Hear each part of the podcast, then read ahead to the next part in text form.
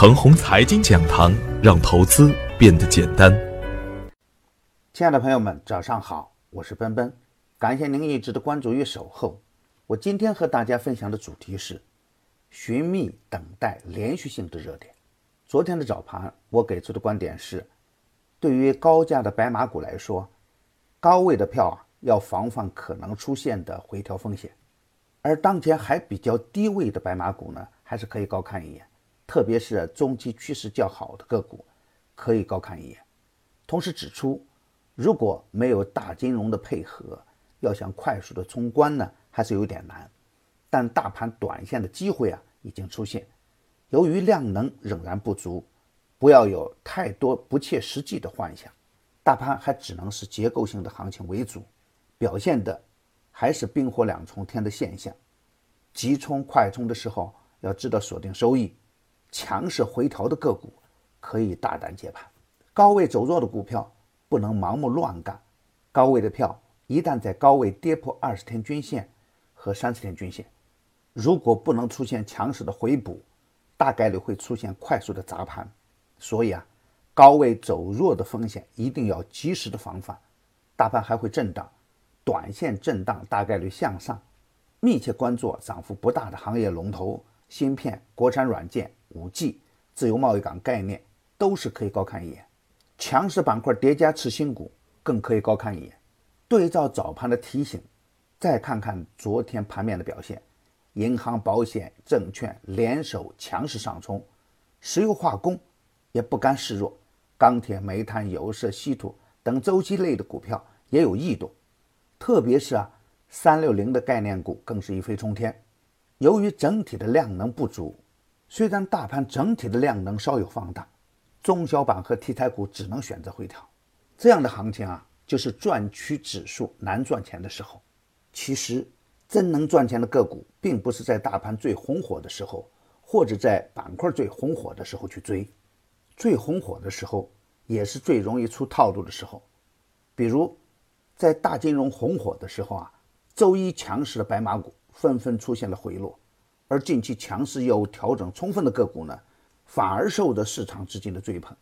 乐信医疗、新晋钢、三维斯、雅百特封板，甘肃电投、九安医疗等也有强势的反弹，这些啊都是底部强势回调的典范。可燃冰强势的时候啊，博迈科强势封板，这样也验证了热点板块。次新股优先的观点，而智慧农业呢，告诉人们一个道理：弱势的股票难言底，没有最低，只有更低。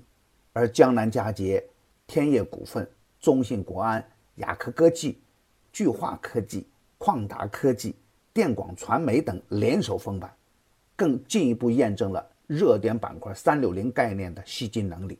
那接下来就要重视另外一个问题，那就是什么样的热点？具有持续力，什么样的热点会有资金的接力？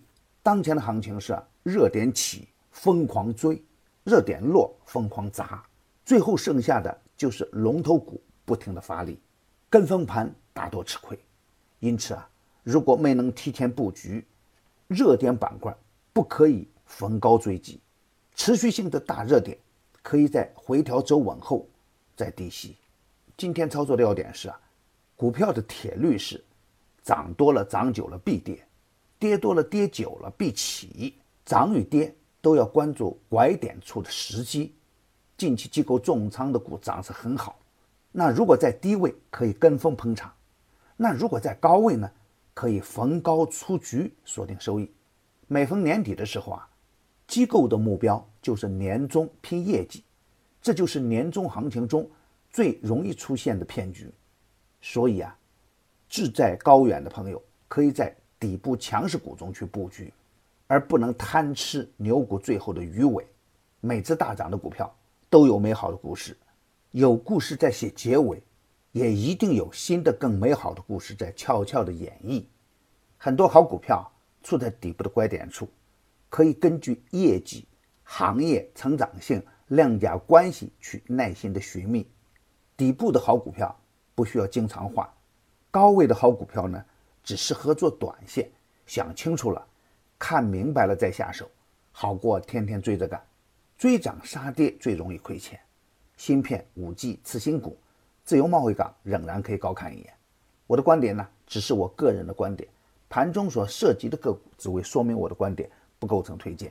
如果与您的观点不一致啊，您说了算。